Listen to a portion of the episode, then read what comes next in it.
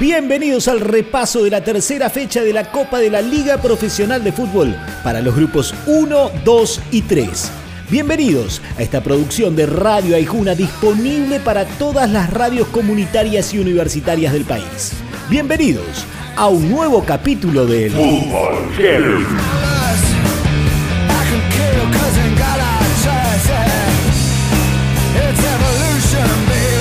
Por la zona 1 Atlético Tucumán sigue a paso firme con tres ganados en tres jugados y con buenas producciones partido a partido. La víctima esta vez fue Unión de Santa Fe, a quien el decano despachó con un 3 a 1. Analiza el presente de Atlético, su DT, Ricardo el Ruso Cielista. Pusimos casi todo el partido cuatro delanteros, sabíamos que en algún momento no iba a quedar, bueno, nos quedó y lo resolvimos bien y creo que por lo hecho en el primer tiempo creo que medianamente fuimos justo ganadores. Arsenal visitó el cilindro de Avellaneda y se aprovechó de un Racing que va por el grupo 1 de la Copa sin rumbo, con malos resultados y con un menos 7 en la diferencia de gol. Por los goles de Albertengo y Candia, el Arce se lleva los tres puntos en viaje cortito, de Avellaneda hasta Sarandí. Lo analiza el autor del segundo tanto de la tarde. Y tenemos un, grupo enorme que nos sacrificamos todos los días.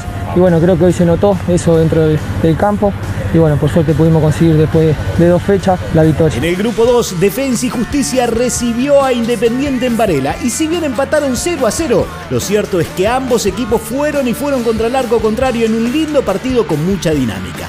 Lo analiza el jugador del rojo, Lucas Romero. Creo que, que se hizo un buen partido, no solo en individual, también en lo colectivo. Independiente hizo un gran partido.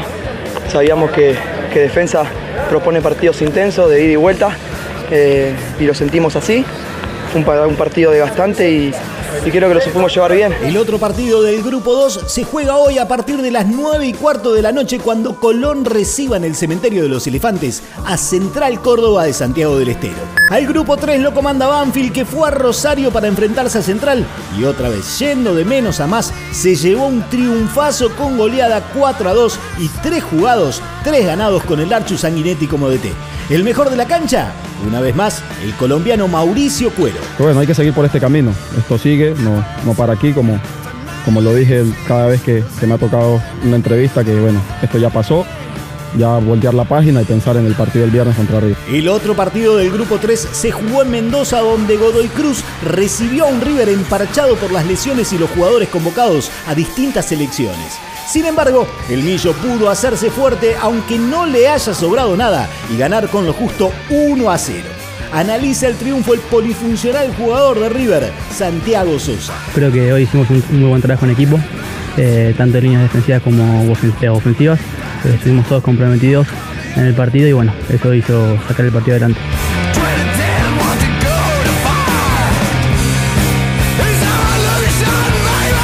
En el primer tiempo suena Pearl Jam haciendo Do the Evolution.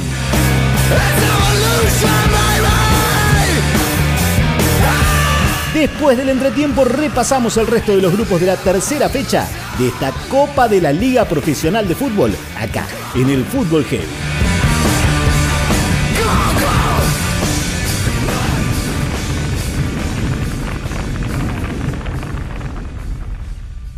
Escucha el Fútbol Heavy cuando quieras en Spotify. Ay, Juna. Bien de acá.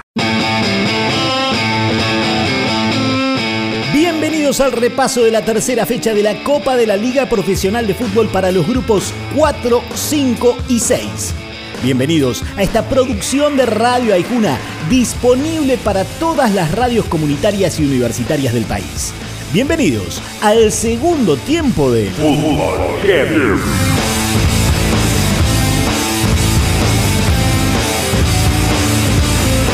Por el grupo 4, Lanús recibió a Newells en la fortaleza y el leproso, mal invitado, se impuso a lo largo del partido con buen juego y mucha experiencia contra un grana lleno de pibes pero con un eterno goleador como es el Pepe San.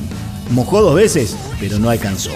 4 a 2 para la Lepra, con un gran partido de sus viejitos. Pablo Pérez, Nacho Escoco y La Fiera, Maxi Rodríguez, que marcó el cuarto el día en el que se cumplieron 21 años de su debut. Sabíamos que Lanús es un equipo de mucha dinámica, eh, te mete mucha presión y si salíamos de esa presión nos podíamos encontrar eh, mano a mano o, debajo del arco. Entonces creo que el partido lo, lo encontramos, estuvimos cómodos en los 90 minutos y creo que fuimos justo ganadores. Llegó el día del traspié de boca en la bombonera y por el grupo 4. Talleres lo presionó a lo largo de los 90, no permitió que los de Russo jugaran a lo que saben, hizo que Izquierdos y Obando se fueran a las duchas antes de terminar y con gol de Joel Soñora, hincha de boca, la T se llevó el 1 a 0 para la provincia mediterránea. Lo analiza el autor del único tanto de la noche. Intentamos presionar constantemente, nuestro juego se basa en eso, presión constante, obviamente eh, cuando tuvimos un poco más de juego se, se, generan las situaciones, pero creo que fue por eso, por la voluntad del equipo. Por el grupo 5, San Lorenzo viajó a Mar del Plata para enfrentar a Aldo Civi. Desde el arranque, el Ciclón tuvo un fútbol de alto vuelo a partir de la creación de un Nacho Piatti que hacía años que no era titular y el buen entendimiento de todas las líneas del equipo de Mariano Soso. Fue un 4 a 1 sin atenuantes en el mejor partido del Cuervo en mucho tiempo. Lo analiza la figura del partido, Ignacio Piatti. Que, que vinimos a buscar, es un lindo, lindo triunfo para nosotros. Es un lindo grupo que tenemos, se está formando el equipo. Obviamente yo eh, luchando desde afuera para, para, encontrar un lugar en el equipo, creo que hoy lo, lo, aproveché, así que esperemos seguir de la misma manera. También por el grupo 5, Estudiantes recibió a Argentinos Juniors, que lo ganó 1 a 0 con un golazo de Damián Battaglini. Pero la noticia sobre el partido quedó de lado porque apenas terminado el match, Javier Macherano decidió hacer público su retiro del fútbol profesional. Hasta siempre, jefecito. Hoy jugué mi último partido profesionalmente. Es una decisión que ya hace tiempo la venía pensando, la había hablado con el club. Creo que es momento de, terminar mi carrera por sensaciones que tengo, por, por un montón de, de, de, cosas que me fueron pasando en estos meses que hacen que, que, bueno, a nivel personal, ya habiéndolo pensado durante, durante todo este tiempo, lo más correcto es, es, terminar hoy, ¿no? Lindo partido entre Huracán y Gimnasia por el grupo 6. Lo ganaba el Lobo, lo dio vuelta el Quemero, después 2 a 2 y poco antes de que todo terminara, gol de Cordero, los tres puntos se quedaron en la quema y la punta para los de Damonte. Analiza el triunfo del Globo, Franco Cristaldo. Sabíamos que teníamos que correr mucho, que ellos eran intensos, sabíamos que ellos jugaban bien. La verdad que bueno, salió un lindo partido y nos quedamos con los tres puntos que era muy importante para nosotros para estar en la cima. El otro partido del grupo 6 se juega esta tarde a las 19 y en Liniers se enfrentan Vélez y Patronato.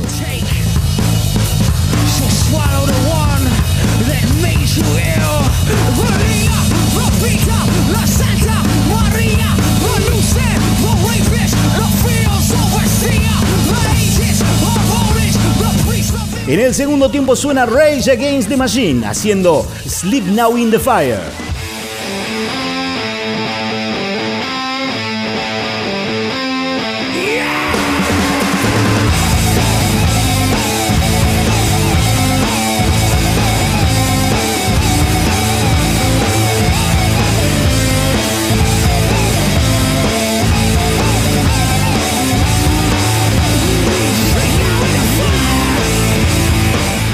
Reencontramos la semana que viene con el repaso de lo que pasó en cada grupo en la cuarta fecha de la Copa de la Liga Profesional de Fútbol, acá, en el Fútbol Heavy. Hasta la próxima.